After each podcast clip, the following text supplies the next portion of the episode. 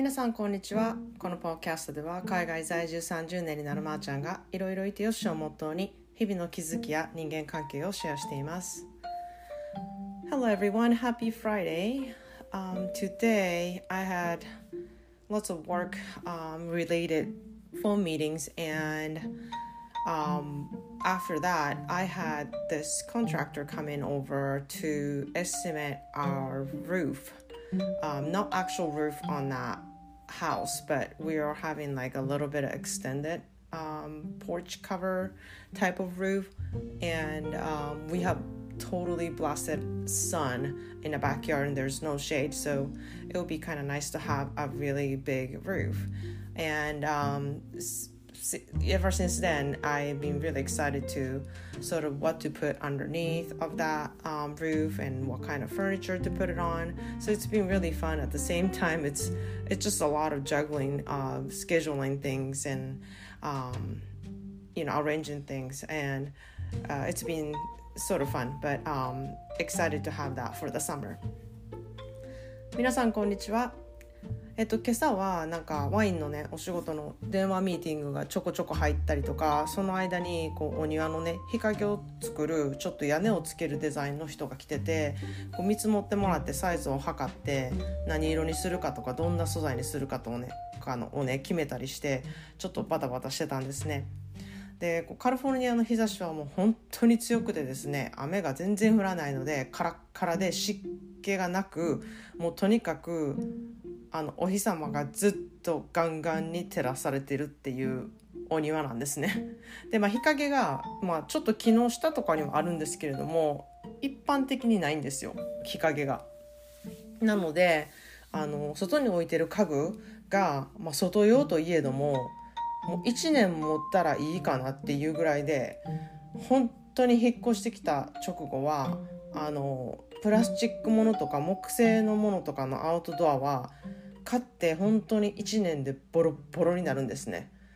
でちょっといいデザインのものでもう質がやっぱりプラスチックとかだったりあのすると、まあ、木もそうですね木材でももう本当になんか日光ってどんだけ物を破壊するねんっていうぐらいあの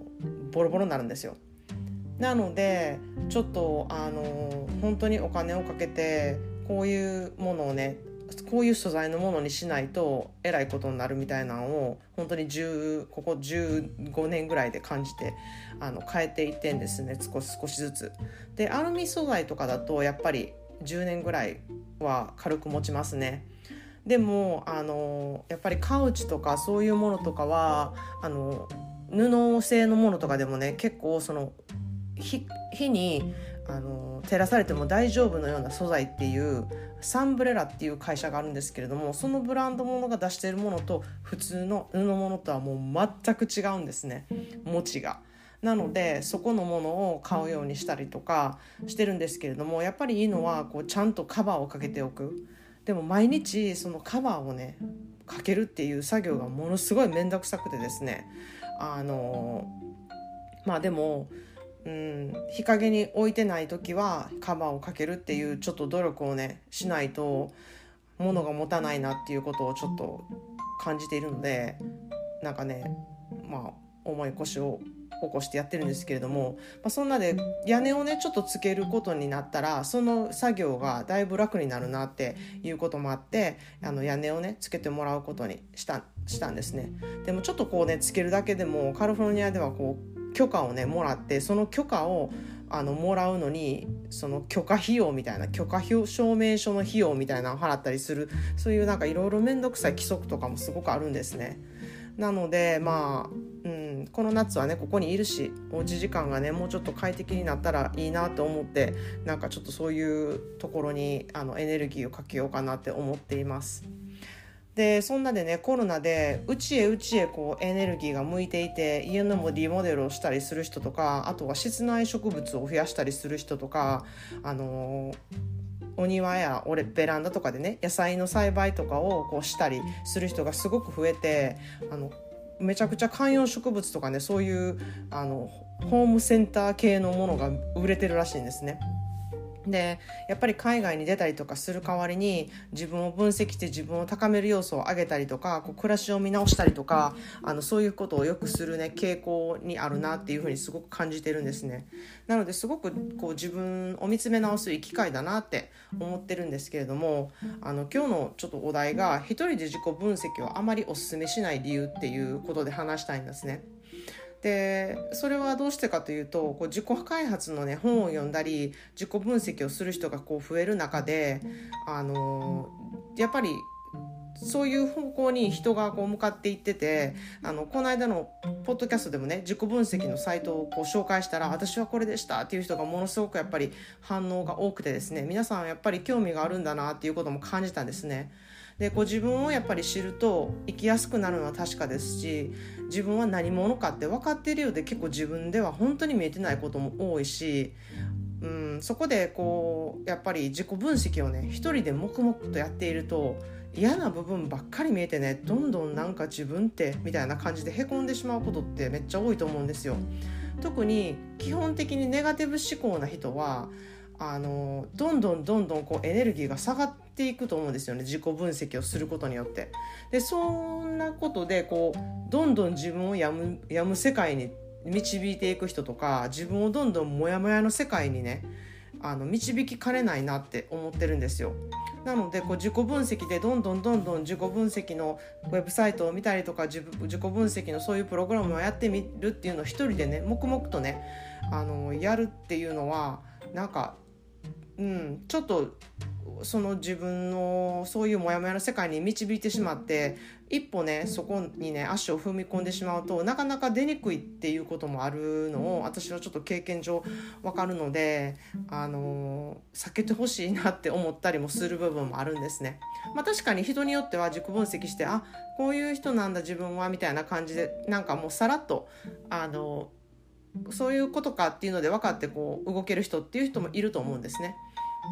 なのでこう結構誰かと一緒に自己分析をするとか話を聞いてもらうとか自分のね分析をこうアウトプットするっていうことってすごく大事だなと思うんですね。外側から見えてる自分っていうのはやっぱり違うしまたアウトプットすることで自分を結構客観的に見ることができると思うんですね。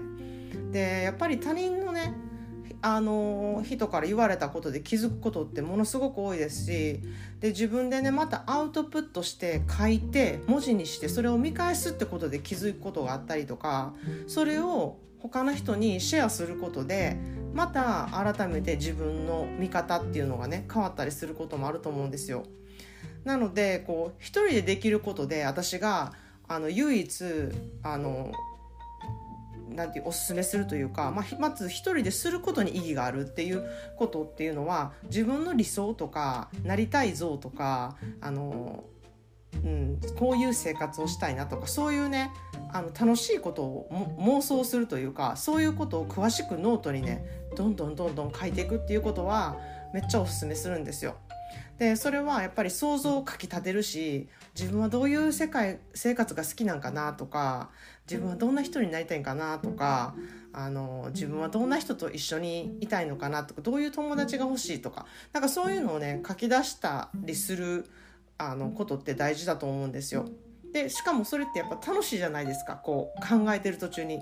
あの自分はこんなんがいいなとかでそういうことってすごくいいエネルギーだと思うんです思うんですね。でそれを書いた後にどれが一番こうあの大事かみたいな順番をつけていくっていうのも結構あのいいと思うんですよ。これがやっぱり一番大事やなこの中ではとか自分は一番これが大切やなって思ってるなとかその価値観を知るっていうのはやっぱりあのすごくね健康的だと思うしね楽しみがねワクワクしてこうそういうワクワク要素から自分がからね出てくるので無意識にいろんなねアンテナそういう楽しいアンテナとかそういうあの人を呼ぶアンテナとかをねあの貼るようになると思うんですよ。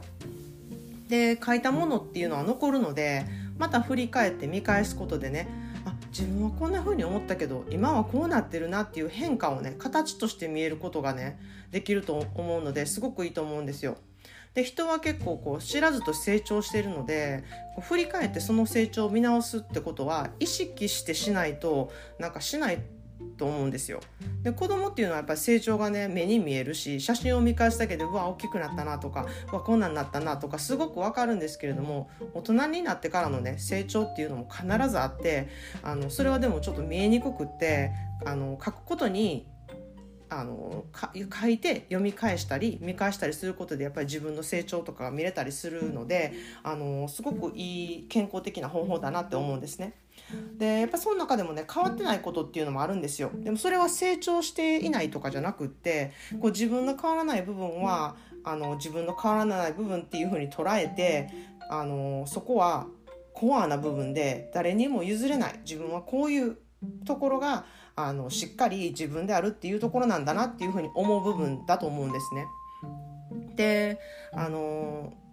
私はね結構自分が認める嫌いなところっていうところは結構その人のね強みになっている場合が多いなって思ってるんですよなのでもしどうしてもなんかこういうところがねもうめっちゃ嫌なんですよって自分で思ってる方はそこがねなんかまーちゃんどういうことよそこが強みってって思ってる人はちょっとメッセージしたしていただけたらね私はそこはこういう理由であなたの強みになっていますよっていうふうにねあの言い返せると思うのでもう本当にどうしても自分のここが許せない嫌いで嫌いでしょうがないっていうあのね、人がいたら好きになれるねちょっと理由をお伝えできると思うのでまたメッセージしてくださいって思っています。だけどね、あの、一つだけでよろしくお願いします。結構ね、ここもここもここも嫌なんです、みたいなことを言ってる人って結構、その人に限ってめっちゃ魅力いっぱいなんですよ。なので、あの、ここもいいところですよ、あそこもそこもいいとこですよってあの言うのもね、あの、あれなんですけれども、まあ、とにかく一つだけちょっと、あの、あったら、言ってもらえたら、あの、こんな風にして考えれたら自分の強みになりますよっていうことをちょっと私はあのお伝えできるかなって思ったりしています。